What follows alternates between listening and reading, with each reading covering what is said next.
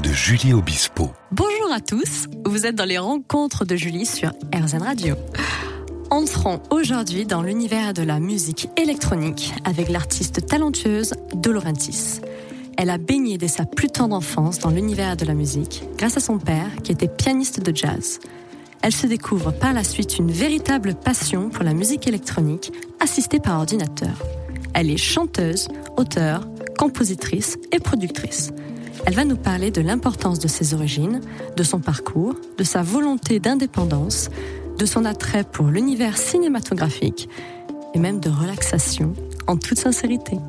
À tout à l'heure dans les rencontres de Julie avec Cécile de.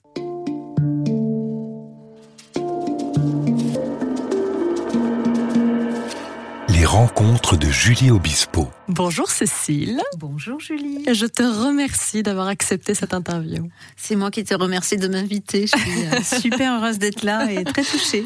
Pour commencer, d'où es-tu originaire? Tout simplement de la ville de Toulouse, dans le sud. Oui. Ouais, Occitanie. Comme pas mal de groupes, comme euh, Cat Oui, ouais, ouais, c'est vrai euh, que groupe français. bien sûr, euh, Mhm. Toulouse est une scène très très riche Oui. culturellement, euh, musicalement. euh, Enfin, ça a commencé déjà dans les années 80 Mhm.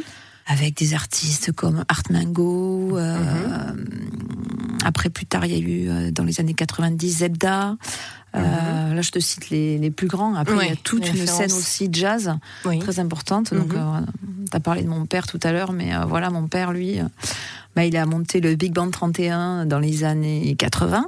D'accord. Donc, un Big Band, c'était le seul Big Band de jazz à l'époque. Ah oui. Et, et un festival de jazz aussi qui s'appelle Jazz sur son 31. D'accord. Et co- comment s'appelle ton père? Philippe Léauger. Ok. Les petits frères aussi, on fait le petit tour de famille. Mes Oui. petits frères, Denis et Jordi, qui Oui. sont aussi batteurs et contrebassistes. et ma sœur, Julie, qui est comédienne. Oui. Ok. Voilà. Avec Donc, laquelle famille tu as aussi d'artistes. collaboré. Oui, on fait beaucoup de choses avec ma sœur parce que bah, elle est des comédienne, théâtre, cinéma. Donc, euh, comme tu le disais tout à l'heure, enfin, j'ai vraiment un rapport à l'image, au cinéma, au film Oui. euh, dans ma démarche musicale et donc, euh, bah, effectivement, on a eu envie de faire plein de choses. Donc, c'est passé par des comédies musicales où euh, elle faisait la mise en scène, moi je faisais la musique, D'accord. euh, des spectacles de théâtre que j'ai mis en, en musique aussi. Mhm. Euh, Elle projetait aussi des images non, sur des. voilà, elle aussi sur scène euh, projette euh, des images. Euh, enfin voilà, c'est musique et images, c'est c'est une et puis surtout c'est ma sœur donc effectivement. Quel bonheur bah ouais, Quelle chance que, ouais, il y a- il y, a ce truc-là de. Bah, c'est vrai qu'on dit souvent euh, le rapport entre un réalisateur et un musicien euh, Oui. dans les dans les grands compositeurs et dans les les, les associations vraiment qui Super fonctionnent. important. Ouais, super important. Et c'est vrai que j'ai moi j'ai compris ça avec ma sœur D'accord. parce que comme on se connaît depuis toujours et qu'on a les mêmes références Mhm. euh, cinématographiques, musicales, bon, Mhm. c'est plus facile de de travailler ensemble. Quoi. Oui, je comprends. Et, euh, et ton père a, a notamment euh, collaboré, enfin, a, a travaillé pour, pour Claude Nougaro, non? Oui. semble, Et pour plein d'autres, hein, Ouais, mais ouais, déjà, euh, Nougaro, Ouais. waouh Et il a fait, il a fait euh, un album été- non, de reprise en 2019 avec tes Exactement. Ah ouais. frères. Donc c'est vraiment une affaire de famille, bien complètement. Bah, Claude Nougaro, c'est une affaire de famille. Encore une fois, moi, je m'appelle Cécile. Donc, il y a cette grande chanson de Claude Nougaro. Donc, Oui. dans ma génération, il y a eu beaucoup de Cécile euh, à, à Toulouse. Mhm. Et euh, donc, c'était la patronne. Cécile, c'est la patronne des musiciens. Euh, donc, c'est aussi pour ça que Claude Nougaro avait appelé sa fille Cécile. Et, moi, j'étais la première de la fratrie et mon père m'a appelée Cécile. Et il y avait cette, il me jouait cette chanson quand j'étais symbole, petite. euh, fort, Donc quoi. et puis Claude Nougaro, c'est quelque chose de, enfin on est très fiers à Toulouse d'avoir Claude Oui, Nougaro, de son sûr. répertoire et de son parcours immense. Mhm. Et euh, mon père a, a, eu- a eu la chance de de faire des arrangements Mhm.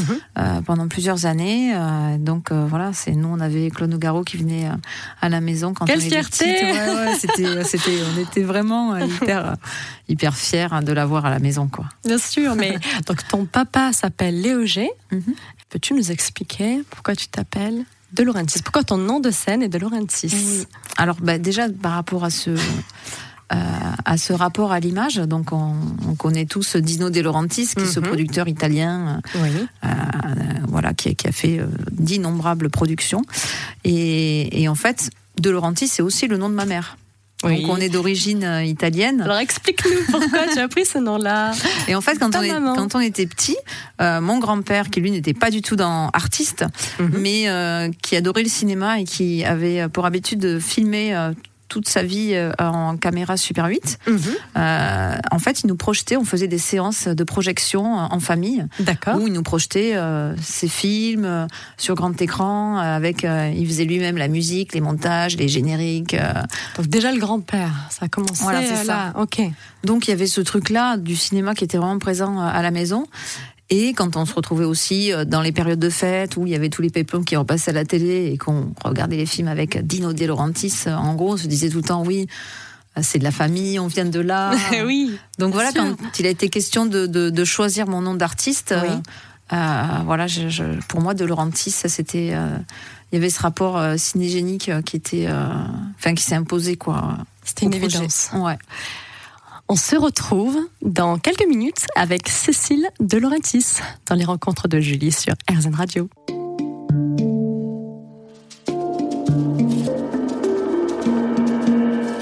Les rencontres de Julie Obispo. Merci d'être toujours en notre compagnie dans les rencontres de Julie sur RZN Radio avec l'artiste talentueuse de Laurentis. Donc on parlait euh, donc de, ta famille. T'es-tu servi de ces films? Que faisait ton grand-père Oui. Oui. bah, c'est vrai qu'en fait, ce qui s'est passé, c'est que ma mère, il y a quelques années, euh, les a numérisés parce qu'on avait des, des, des, plein de pellicules de tous ces films. Et euh, c'est vrai que, que voilà, à part sortir le, vieux euh, projecteur de mon grand-père, l'écran, tout ça, enfin, c'était compliqué. Donc, en fait, elle l'a fait une fois. Elle les a tous projetés sur un mur. Elle les a numérisés. Mhm. Donc, on s'est retrouvé avec un trésor de famille, quoi.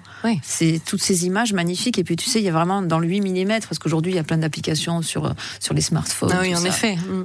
Tout de suite, on est dans l'émotion, quoi. Il y, a, vraiment quelque chose de, dans le vintage qui, qui ramène à l'émotion. Mm-hmm. Et, là, quand c'est des vraies images, et en plus, de famille. Euh, je me suis dit, waouh, moi qui rêve de faire de la musique de film, là en fait, je vais tout simplement mettre en musique le film de mon grand-père, quoi. Donc, est-ce que ça a euh, commencé euh, avec ça, avec ces, bobines-là À quel âge euh, tu t'es intéressé à la musique vraiment? Alors déjà, bon, ces bobines-là, je les ai utilisées sur le premier EP où toutes les chansons étaient euh, euh, accompagnées d'images de, mon grand-père que j'avais montées sur sur les, musiques. Mhm. Mais après, ce, cette envie de enfin, c'est même pas cette envie, mais c'est ce rapport à l'image et, et, le rapport entre la musique et l'image, c'est arrivé toute petite bah, la première fois que j'ai vu un film de Bertolucci qui s'appelle Le Dernier Empereur. Oui. voilà. Là, Avec la musique de Sakamoto. Sakamoto. Ah oui. Mon compositeur préféré. je sais. et c'est là où je me suis dit, bon, ok, la, la, le rapport entre l'image et, et, la musique, euh, enfin, ça, ça décuple l'émotion, ça te, c'est quelque chose, je pense, ça parle à l'âme. Enfin, c'est c'est très fort et j'étais petite ouais, quand j'ai vu ce premier choc. Il y avait l'alliance entre les deux. Ouais. Ok, donc ça a toujours été euh, le cas quoi. Ouais. D'accord. Peux-tu nous raconter ton parcours? Donc euh, tu dis que tu as tu as commencé euh, la musique donc grâce à l'univers un petit peu cinématographique, mais donc ton père est pianiste de jazz.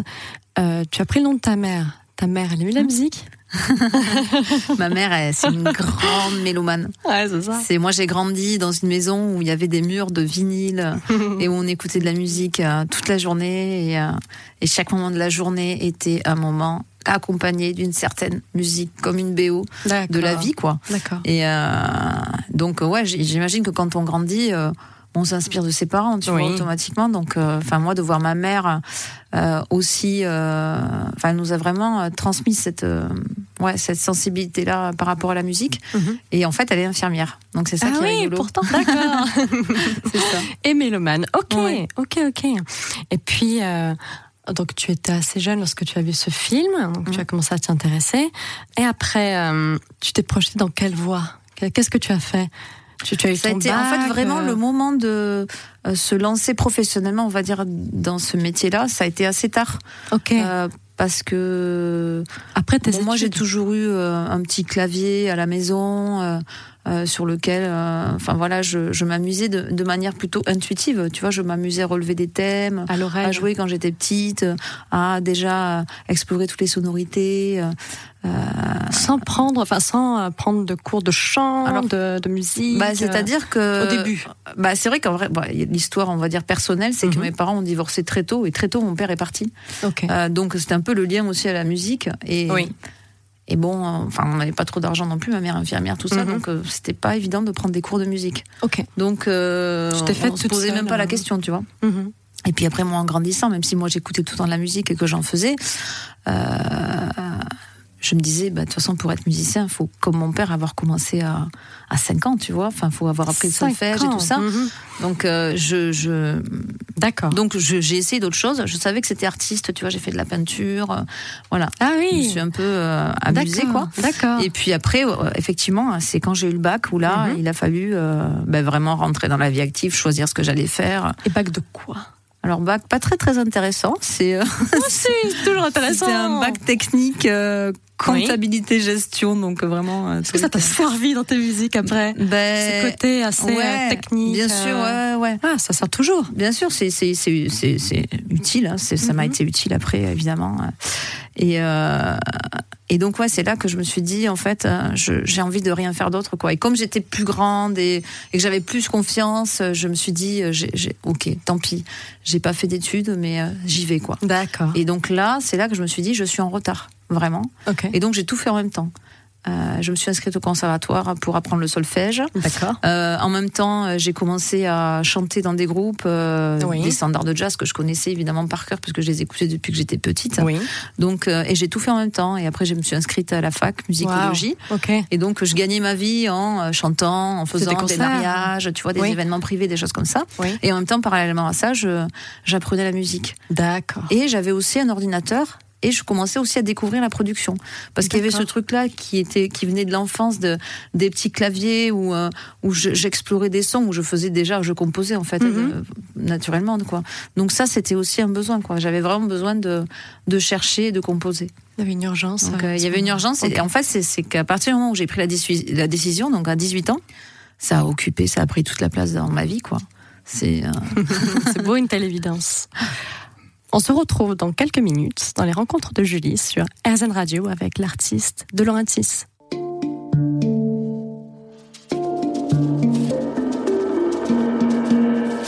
Les rencontres de Julie Obispo. Merci d'être toujours là, à l'écoute, dans les rencontres de Julie sur RZN Radio avec euh, De Laurentiis. Donc tu as, tu as donc appris euh, l'encyclopédie de, de, la musique, en faisant de la musicologie. Euh, tu as appris euh, la, la, biographie des musiciens, les différents euh, courants musicaux à l'international. Est-ce que ça t'a servi ensuite dans, dans, ton, dans ton travail, dans ta musique, dans ta production Ouais. Mhm. Bah écoute, voilà, c'est, moi je suis très curieuse, donc j'aime bien comprendre comment les choses sont faites. Donc ça m'intéressait de, de connaître vraiment le, le solfège, euh, l'harmonie. Euh, et mais après, c'est vrai que quand on compose et qu'on crée, euh, enfin moi, je m'en libère totalement. Quoi. C'est, j'aime bien me connecter à, ma créativité, à mon intuition, à, l'instant présent, à ce qui se passe et à ce qui vient. Mhm. Et, et, après, par contre, c'est hyper intéressant de savoir d'expliquer, de, comprendre pourquoi. Bien Parce qu'après, ce qui est intéressant, c'est quand tu étudies aussi euh, bah, tous les compositeurs que j'aime, mhm. c'est pourquoi je les aime. Tu vois, qu'est-ce qui est techniquement, qu'est-ce qui fait que dans leur construction, parce qu'en fait, tu t'aperçois que, que tout le monde a, a, un petit peu ses recettes. Oui. Euh, ah tu vois, on, et, que c'est pour ça que tel compositeur va sonner de telle manière. Et je trouve ça vraiment intéressant de, de savoir pourquoi. C'est vrai que c'est passionnant, en effet. Et toi qui viens d'un milieu plutôt jazz, Comment s'est développé ton, ton amour pour la musique électronique? Alors ça, c'est arrivé un peu plus tard parce que voilà, moi j'ai grandi en écoutant le jazz de mon papa, euh, les disques, les vinyles de, de ma mère à la maison.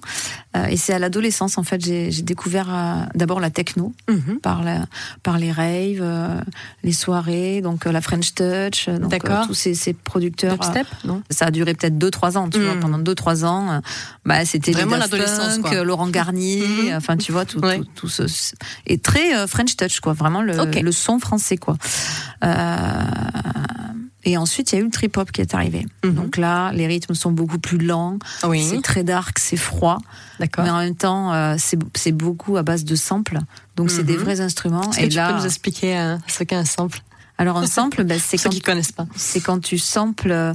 euh, soit tu peux sampler un son de la vie quotidienne, donc ça peut être une respiration, ça peut être un claquement de porte, ça Mhm. peut être euh, un bruit de voiture. Soit euh, ça peut être un sample d'un disque qui existe déjà. Donc par exemple les Daft Punk l'ont beaucoup fait, euh, dans le trip hop aussi, tu vois Portishead, tous ces Ok. groupes là, par exemple, je sais plus quel est le, le morceau de Portishead, mais euh, où c'est un sample de la lochifrine euh, ou d'une musique de film. Mhm. Où clairement, en fait, euh, quand tu écoutes cette musique de film, bah, tu reconnais le morceau. C'est comme les Daft Punk, tu vois, que Oui. tu reconnais les, les- les- quand tu écoutes vraiment les samples des groupes de funk qu'ils ont samplés dans les années 70. Oui, oui. En fait, il y a déjà tout. Et donc, en fait, quand tu prends ce sample-là euh, et que tu rajoutes après toi, que tu t'en sers vraiment comme un déclencheur euh, euh, de- de- d'une nouvelle création, Tu, ra- tu rajoutes ta touche. tu rajoutes après, ta euh, touche, voilà. Et, et ça, j'ai- j'ai beaucoup aimé. et donc, en fait, ouais, les premières compos que je faisais, les premières productions que je faisais, c'était vraiment dans un style un peu trip-hop. Ok. Donc, et après, bon, voilà, ça, depuis, ça a évolué et il y a tout toutes ces différentes euh, influences euh, qui sont les thèmes de musique de film, l'orchestration. euh, Mhm. On va en parler. Et quand as-tu utilisé pour la première fois un looper C'est ça? Donc, On parle de musique électronique, Ouais. looper. Dis-nous. Ça, c'est assez récent finalement. Ah, Ouais, ça date de enfin 2016. Je ne sais pas si on peut dire que c'est récent ou pas. Mais quand en même. tout cas, c'est à ce moment-là que j'ai découvert le fameux push de Ableton. oui. Euh, Donc dis-nous. Donc ça. donc ça là, c'est de- ouais, c'est un pad en fait, c'est un Mhm. instrument électronique euh, qui est plutôt euh, utilisé par les DJ, euh, mais en fait euh, qui est un vrai instrument avec lequel on peut euh, s'accompagner, jouer des mélodies, jouer des harmonies s'enregistrer en temps réel, donc louper sa voix par exemple, ou d'autres d'autres instruments. Mais c'est vrai que ma voix, c'est vraiment le, le- souvent une source euh, euh, principale quoi de, Oui. euh, de, de- dans, dans mes dans mes pro- pro- productions. Mhm. Donc t'es- t'es vraiment Et indépendante grâce à ça. Et là, ben, en fait, c'est ouais, c'est à l'arrivée de cet instrument que j'ai pu être totalement autonome et indépendante sur scène, où j'avais plus besoin de, de musiciens. Ça tombait bien parce qu'il m'avait lâché. Avant un concert? Ouais, Avant avant un concert. Eh oui, c'est des choses qui arrivent. et là, bon. c'était dur pour moi d'aller faire le concert avec euh, parce que si tu veux, dans dans dans ce que je fais, ben euh, les arrangements, la production, pour moi, ça fait partie de, de, de la compo et Oui. de l'univers. Mhm. Donc, euh, d'un seul coup, me retrouver sur scène et, et pas rejouer tout ça, Mhm. euh, j'ai l'impression que c'est pas. Alors après, ça peut être une version très épurée, piano-voix, Mhm. c'est intéressant aussi. Mais moi, j'avais envie d'aller sur scène et de reproduire un peu ce que j'appelle mon laboratoire. Oui. Donc, parce qu'en fait, je passe mes journées seule. Comme à la maison. Voilà. J'ai pas de musicien chez moi, c'est juste toute seule dans mon laboratoire à enregistrer, à créer. Et je me disais, formidable. voilà, j'ai envie d'amener ça sur scène, quoi, pour que les gens aussi assistent à ce processus Oui. et euh, que je le refasse en, en- devant eux, tu vois, Tu leur partages tout. que je partage tout et qu'ils soient vraiment invités, qu'il y ait vraiment ce, ce côté très intime euh, où ils se retrouvent chez moi. En fait, En je les invite symbiose. chez moi. euh, Ouais. Ok. On va se retrouver dans un court instant dans les rencontres de Julie sur RZN Radio avec Cécile de Laurentiis.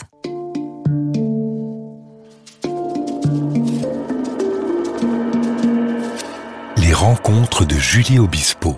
Merci d'écouter euh, les rencontres de Julie sur RZN Radio avec euh, l'artiste de Laurentiis. Et quand t'es-tu vraiment assumé en tant qu'artiste avec, euh, avec des parents mélomanes? Est-ce que ça n'a pas été compliqué? Donc, donc, euh, donc tu as eu quand même un virage vers la musique électronique. Ouais. Comment tu as pu. Euh... Ok, un déclic. Après le bac? Oui, voilà, après Déjà. le bac. Et après, euh, bah après c'est vrai que pendant plusieurs années, euh, j'étais plus dans euh, l'apprentissage, la découverte, et en même temps, je gagnais ma vie, je chantais des standards. Mhm. Donc, euh, et puis c'était la jeunesse aussi, c'est le moment où on a, enfin, ça dépend des gens. Il y a des, gens- mais j'avais pas cette conscience-là de, de, de, de- d'être une artiste, de Oui. d'avoir la volonté de. Alors, Mhm. pour- pourtant, je faisais déjà mes, mes compos et j'avais déjà mon univers, Mhm. mais c'était quelque chose de, de confidentiel, de personnel que je faisais écouter à très très peu de personnes Pourquoi? Parce que c'était un peu mon jardin euh, secret. Euh, C'était pas, tu vois. Mhm. Et puis, euh, et puis, je pense que c'est ouais, en, avec l'âge, euh, Vers quoi la prise de 25 confiance. Ouais, ce qui s'est passé, c'est qu'à 25 ans, ben, j'ai composé euh, toute une comédie musicale, enfin un spectacle Mhm, musical. D'accord. Euh, donc c'était euh, plus d'une heure et demie de, de musique ok. Et ça a été joué sur scène au théâtre. Et, et là, d'un seul coup, bah, ça m'a donné confiance. Quoi. Je me suis dit, je suis capable de le faire et Bien je suis capable de montrer ma musique euh, Oui. à d'autres. Mhm. Et à partir de là, j'ai créé mon, mon, mon groupe en fait sur Toulouse, Mhm. où donc bah, toutes les chansons, parce que depuis toutes ces années, j'avais accumulé évidemment plein de morceaux Mhm. et j'ai eu envie de, de les jouer sur scène. Donc là, bah, j'ai j'ai demandé à des musiciens à Toulouse de m'accompagner. Donc en fait, tout Dans ce que j'avais créé. fameux euh, qui t'a lâché? Non. Ah, c'est Non, parce que ça, c'était à groupe Paris, ça. Ah, ok. Ouais, ouais, non, en fait, à c'est à Toulouse. Toulouse. Ouais, parce qu'en fait, quand bah, j'avais ce groupe-là, donc Mhm. euh, c'était c'est drôle parce qu'en fait, c'était de la musique électronique que j'avais créée euh, chez moi euh, toute seule, et en fait, après, elle devenait de la musique euh, live, Mhm. vivante, quoi, parce que c'était des vrais musiciens qui, et ça, c'était génial parce qu'ils s'appropriaient chacun leur partie. Oui. et ça devenait autre chose, quoi. Et, Oui. et j'ai adoré ça. Sauf qu'après, au bout d'un moment, je me suis dit, au niveau professionnel, Mhm. je sentais que à Toulouse, c'était un peu. J'étais limitée. J'étais allée au bout de ce que je pouvais faire. Donc évidemment, restreint. comme toutes- tous les gens qui habitent en province, on se dit, bah, il faut monter à Paris, quoi. Ok. Parce que oui. D'accord. C'est là que tout se passe, quoi. Ok. Donc, euh, donc voilà, je suis partie là-bas et je- dans cette dynamique où bah, je vais recréer mon groupe et refaire Ouais. la même chose, Oui. mais à Paris. Et là, c'est là où ça a été compliqué parce que c'était difficile de trouver des musiciens, les gens étaient hyper occupés, euh, louer des studios de répétition, c'était cher. Mhm. Voilà, donc au final, je me suis retrouvée, on était deux ou trois. On avait trouvé euh, une formule comme ça. Et jusqu'au jour où, euh, sur un, enfin, un concert, un des musiciens me lâche et en fait, c'était, j'ai dû annuler ce concert-là. Et en même temps, c'était le moment où j'ai découvert le push. Ah, bah, Donc c'est bah, là que je me suis dit, La coïncidence, quoi. voilà, c'est Mm. peut-être en fait un, un bienfait de la vie, quoi, tu vois. Et euh, je, je, c'est le déclencheur. À partir de là, donc j'ai appelé la salle. Mhm. J'ai repoussé la date de 4 mois en inventant un truc. M'ont dit C'est oui. passé. Voilà, c'est passé. Et là, je me suis dit, Ok. ça veut dire que j'ai 4 mois pour apprendre à me servir de la machine, monter mon répertoire et, et faire mon premier concert seul, quoi. Ok. Et- quelle volonté. Et, c'était génial parce que, ouais, ça s'est trop bien passé. Hmm. Et ça a été vraiment une révélation pour moi. Euh, ben, je me suis rendu compte que quand on est seul sur scène, euh, en plus, mon seul complice, c'est mes machines. Donc déjà, il y a eu ce, ce, euh, cette relation qui a commencé à, qui a commencé à ce moment-là avec les machines. Oui. C'est que d'un seul coup, c'est mes binômes, c'est mes, Oui, mes, oui. mes compagnons mais de, de jeu, quoi, tu Mhm. vois. Euh, et en même temps, le public. Donc en fait, il y a moi, les machines et le public. Et il y a vraiment une espèce de, de, bah, de, de, de- ouais, de relation, de lien qui se crée comme ça C'est intime. qui aurait pas pu se créer, je pense, avec d'autres musiciens, parce que quand il y a d'autres musiciens sur scène, on est beaucoup avec les autres, on se regarde, on est cette Oui. musique, elle circule entre nous, alors que là, ça circule avec les gens. Donc j'ai eu l'impression, suite à ce premier concert, de vraiment avoir un lien privilégié Mhm. à, à l'émotion du moment avec Mhm. les gens. Mhm. Et là, donc j'ai j'ai dit ok, ça y est, j'ai trouvé mon truc, j'ai trouvé mon langage, c'est ça. Et maintenant, c'est, j'avais l'impression d'être un gamin à Noël qui ouvre ses cadeaux et qui se dit mais qu'est-ce que je vais faire avec tout ça? Ça va durer. euh, tu vois, il y a tellement de choses à, à C'est explorer. excitant, ouais. Et tu fais beaucoup de scènes.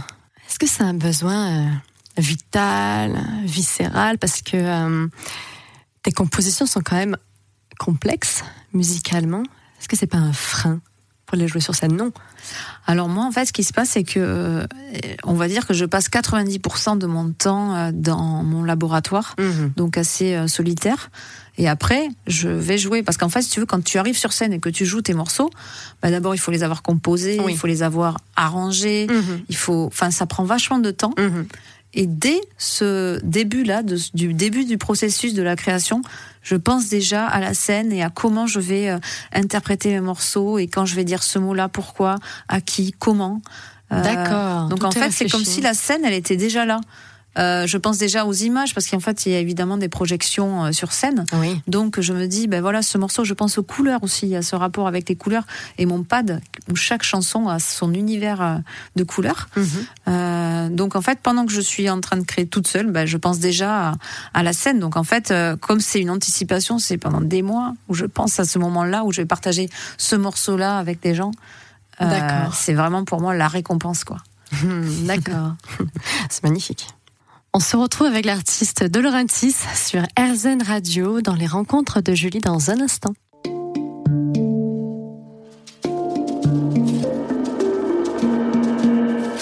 Les rencontres de Julie Obispo. Merci d'être toujours à l'antenne en compagnie de la chanteuse De sur RZN Radio dans les rencontres de Julie. On parle de scène. Est-ce que tu es euh, sujette au stress durant tes performances ou, ou, tu as une solution miracle à nous partager Alors déjà, oui, j'ai beaucoup de stress. Oui. Euh, à chaque fois. Mhm. Même si j'ai fait des trucs, tu vois, par exemple, quand j'ai fait The Voice, Oui, en 2000, on va dire en 2017, c'était, je pense, la, la performance la plus stressante de toute ma vie. Explique-nous. Donc Bah, c'était Ring My Bell? Ouais, c'était Ring My Bell, euh, mais moi j'ai comparé ça vraiment euh, Gladiator, quoi. Tu sais, le Mhm. film où tu te retrouves euh, dans l'arène, là, et Oui. c'est la vie ou la mort. Mhm. T'as deux minutes pour convaincre. euh, ben, déjà, t'es 900 personnes Mhm. devant 900 personnes, Oui. un public qui ne parle pas. Oui. T'arrives comme ça dans le silence, absolu. et t'as quatre sièges retournés et t'as deux minutes pour tout donner. Trois quoi. qui se sont retournés. Et tu Et as intégré ouais. l'équipe de Zazie quand même. Ouais. Bravo. Ah ouais, Ouais, c'est- ouais, génial. Mais c'est vrai que c'est une dose de stress avant qui est, qui est impressionnante. Donc, j'avais dû faire peut-être un mois avant de, de travail, de méditation, de Mhm. yoga, de visualisation. Alors, explique-nous. Quoi comme méditation? Quelles sont tes, tes, tes postures favorites de yoga Euh, Explique-nous. Bah, écoute, moi, tous les matins, déjà, je fais une salutation au soleil. Au Oui. moins une. Il n'y a pas Mhm. une journée où je fais pas ça. D'accord. Euh, ensuite, ça dépend si j'ai le temps ou pas. Si j'ai du temps, je peux faire 45 minutes euh, de posture, d'enchaînement. euh, Mhm. Euh, J'aime bien euh, toutes les toutes les postures euh, qui travaillent sur euh, l'ouverture de, enfin le dos quoi, tu vois. Donc faire des enchaînements, ça peut aller de, de la chandelle Mhm. euh, au crocodile, euh, à la pince. euh, Enfin, voilà, D'accord. donc je fais beaucoup de choses comme ça. Ah oui, Euh, pas mal. Et après la méditation. Je fais pas beaucoup de méditation euh, sans toute, toute seule. En fait, j'aime bien être accompagnée par euh, par une application ou par, par D'accord. quelqu'un, par une musique. Oui. Et, euh, et en ce moment, je suis dans Deepak Chopra. Donc, euh, Ah, je, Voilà. je vois totalement. donc là, c'est les, c'est les suites de 21 jours. Il y en a Mhm. plein. euh, Et là, c'est les relations miraculeuses. Là, ça vient de Mhm. sortir sur son site. D'accord. Donc, il y a, ça, c'est quasiment quotidien. Et après, bah, juste avant euh, un moment important comme ça, une scène importante, Oui. je fais de la visualisation où, euh, bah, là, par exemple, pour juste un morceau, mais ça peut être aussi pour tout un concert, où en temps réel, sans toucher les instruments, en fermant les yeux, je vais visualiser tout mon concert, toute ma performance, en essayant d'avoir les sensations de mes doigts qui touchent l'instrument, Mhm. de la sensation dans ma gorge, de quand je chante, Mhm. mais j'ai aussi la notion de l'espace. Je me visualise dans cet espace. D'accord. Euh, je visualise aussi la réaction des gens. En Mhm. général, je visualise que ça se passe bien. Bien sûr. Visualisation créatrice. Oui, ça oui, créatrice. Euh, des fois, ça m'arrive de visualiser que, par exemple, de mon cœur sort euh, des pétales de fleurs, Mmh, euh, de ma bouche, de la lumière. Oui. Et que d'un seul coup, tout ça, ça arrive et je vois les gens comme des, ils- comme s'ils avaient une grosse, euh, tu sais, donc dans le film E.T., quand on voit le Mhm. cœur de E.T. Oui. qui devient tout rouge, Oui. j'imagine des gros cœurs comme ça dans, dans les gens et qu'en fait, ça, ça circule entre leur cœur et ma bouche. Il Et, réceptionne. et tu vois, et euh, qu'il y tout a ça. tout un truc comme ça. Donc bon, D'accord. je vis un peu dans le de- monde des bisounours. Ah, mais non. Mais, euh, mais, voilà, et c'est vrai que j'ai remarqué que les fois où je ne le fais pas, Mhm. je vis pas le même concert.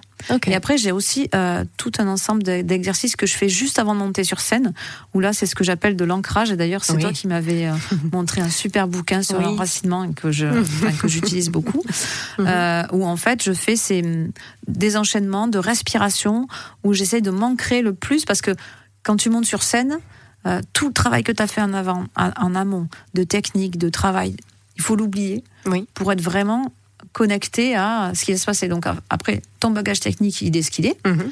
mais tu l'oublies parce que euh, et donc pour ça, il faut être vraiment dans son corps. Explique-nous. Donc en fait, c'est- l'énergie, c'est ça qui, qui part des pieds, qui, qui va, Ouais. qui se relie à la terre. euh, C'est ça. C'est vraiment sentir euh. que euh, tu vois, imaginer que tes jambes, c'est Mhm. comme si c'était les racines de Ouais. l'arbre l'arbre. et qu'elles sont vraiment ancrées dans cette scène Mhm. et que tes bras euh, sont les branches des arbres Oui. et, euh, et que tu es vraiment voilà, c'est c'est enraciné quoi. Mhm. Et en parlant d'arbres, si on parle de sylvothérapie, est-ce que tu fais des câlins parfois aux arbres? Dans tous mes voyages, à chaque fois, il y a une photo de, de moi faisant un câlin.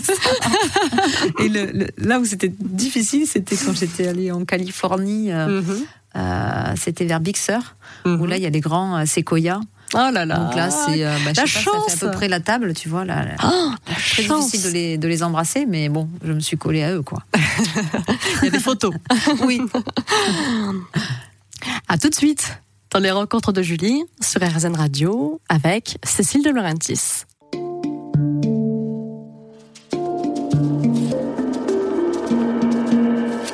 Les rencontres de Julie Obispo. Merci, merci d'être toujours à l'écoute. Aujourd'hui, on reçoit l'artiste De qui nous parle de musique électronique dans les rencontres de Julie sur euh, RZN Radio. Parlons voyage. Tu parlais de Californie. Peux-tu nous décrire les, les meilleures expériences que, que tu as vécues et est-ce que est-ce qu'on le ressent dans, dans ton travail? Mais tu pars d'ailleurs demain à Los Angeles. Oui. Tu n'arrêtes pas de voyager. T'es beaucoup allé en Guyane aussi, non Il me semble? Ouais. Ouais. Je suis allée en Guyane. Je suis allée- on va dire que le voyage qui m'a le plus marqué, c'est la Chine. Mhm. Euh, je suis partie plusieurs fois en Chine. Et la première fois, j'avais ouais, j'avais 25 ans. Euh, et c'était pour faire de la musique. D'accord. Euh, Oh, et donc en fait, euh, bah voilà, quand tu pars en Chine, enfin quand tu connais pas, moi j'étais jamais partie en Asie avant. Ouais. Euh, c'est une culture qui est qui est tellement euh, différente, Différente. de nous. euh, que hum, un public, euh, enfin tu vois, ils sont hyper euh, ils- respectueux, ouais, c'est ça. hyper euh, et en même temps c'est ils- ont ce rapport à la santé, au corps, Oui. tu vois, qui, nous, évidemment, on y vient hein, Mhm. depuis, depuis longtemps. Mais Eux, eux, ça fait 5000 ans, quoi. 5000 ans qu'ils travaillent Oui. sur le corps, sur euh, les, les chakras, sur les méridiens. Mhm. Quand ils mangent quelque chose, ils te disent pas, parce que nous, dans notre culture française, on dit, ah, ça c'est bon, parce que c'est bon au goût. Mhm. Mais eux, ils te disent, non, ça c'est bon, parce qu'en ce moment, on est au printemps et que ça, si tu manges ça, ben, c'est Oui. bon pour tes yeux. Ou Il machin. tout. euh, il y a toujours ce rapport à la santé. Et, et je me rappelle d'être allée euh, à Beijing, euh, une des premières sorties que j'ai fait dans un parc à côté.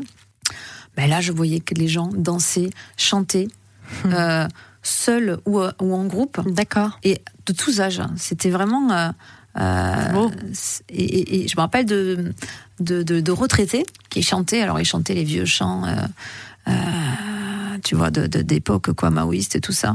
Et, et je, je leur demandais, alors, c'est un peu là, on parlait un peu euh, avec les yeux, avec les mains, parce que Oui. ils parlaient pas anglais, tu vois. Mhm. Mais en gros, j'avais compris que, que pour eux, chanter, c'était bon pour la santé. Et ils m'expliquaient, en fait, on chante depuis toujours. Et tout, on essaie de chanter au moins une fois par semaine parce qu'en Mhm. fait, c'est bon pour la, chan- pour la santé. Mhm. Et c'est vrai que pour moi, chanter, c'est pas juste. euh, Je euh, prends note. juste les gens qui sont artistes et tout ça. C'est Mhm. tout le monde doit chanter. D'ailleurs, tout le monde chante. Oui, c'est vrai. on chante tous, tu vois. Et c'est vraiment quelque chose qui, euh, bah, j'imagine, par rapport au chakra de la gorge et tout ça, qui fait que ça t'aide à, à, à te connecter. euh, et ça, ça, ça te, enfin, au niveau des émotionnels, Mhm.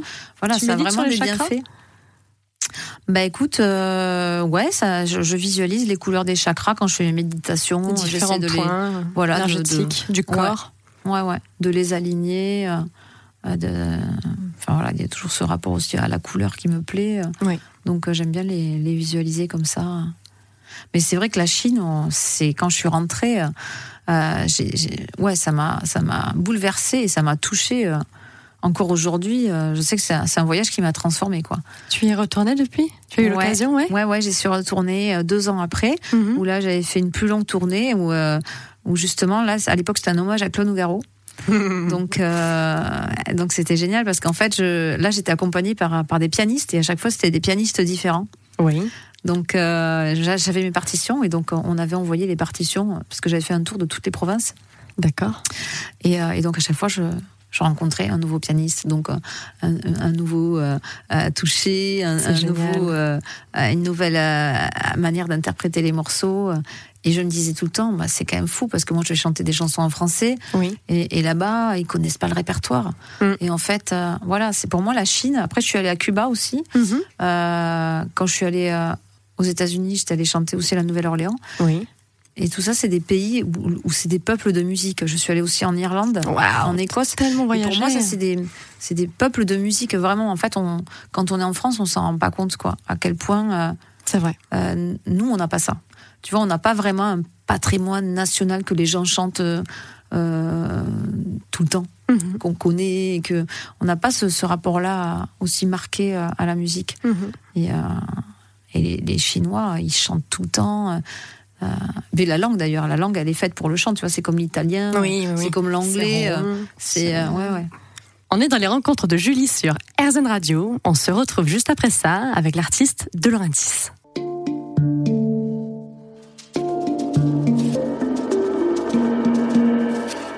Rencontres de Julie Obispo. On est en compagnie de Laurentiis aujourd'hui. Merci d'être à nouveau à l'écoute dans les rencontres de Julie sur RZN Radio. Cécile, tu partages la vie du photographe Dominique Gau, qui réalise d'ailleurs de magnifiques photos de toi. Il était auparavant directeur artistique d'une grande maison de disques. Aime-t-il le même genre de musique euh, que, toi? Ou, euh, t'a-t-il fait euh, découvrir de, de nouveaux univers, horizons euh Alors déjà, on, on s'entend très bien sur tout ce qui est jazz parce que euh, il adore ça. Il Oui. en a fait quand il était jeune, euh, Mhm. quand il était saxophoniste. Oui. Et euh, donc à ce niveau-là, on a les mêmes les mêmes références en classique, en musique de film. Mais après, il m'a fait découvrir sa passion pour euh, la musique euh, répétitive, minimaliste. Mhm. Steve Reich, euh, Philip Glass, Terry Riley. Euh, donc moi, bon, j'avais euh, mes références de musique électronique de Laurie Anderson, qui est pour moi la, la, la- La plus grande voilà, enfin la plus grande, c'est la pionnière, quoi. C'est elle qui, Mm. tu vois. Donc ça, on était, on se, on se rendait compte qu'il y avait des parallèles, tu vois, entre euh, ce genre d'artistes et en même temps les artistes de, de musique répétitive. Mhm. Mais euh, mais ça a été euh, vraiment, enfin, cette musique-là qui m'a fait découvrir. Ça a vachement nourri. euh, euh, ma musique, quoi. D'accord. ok. Et tu as sorti ton premier EP éponyme en 2015 qui comporte six titres de pop euh, lunaire, aérienne. Quel a été le déclic alors? Bah écoute, euh, ce premier EP, c'est, c'est, je l'ai fait avec euh, les moyens du bord, comme on dit, donc avec les instruments que j'avais à l'époque, euh, qui étaient plutôt un piano. Euh, j'avais quelques, j'avais quelques machines, mais j'avais pas encore euh, tout ce que j'ai aujourd'hui.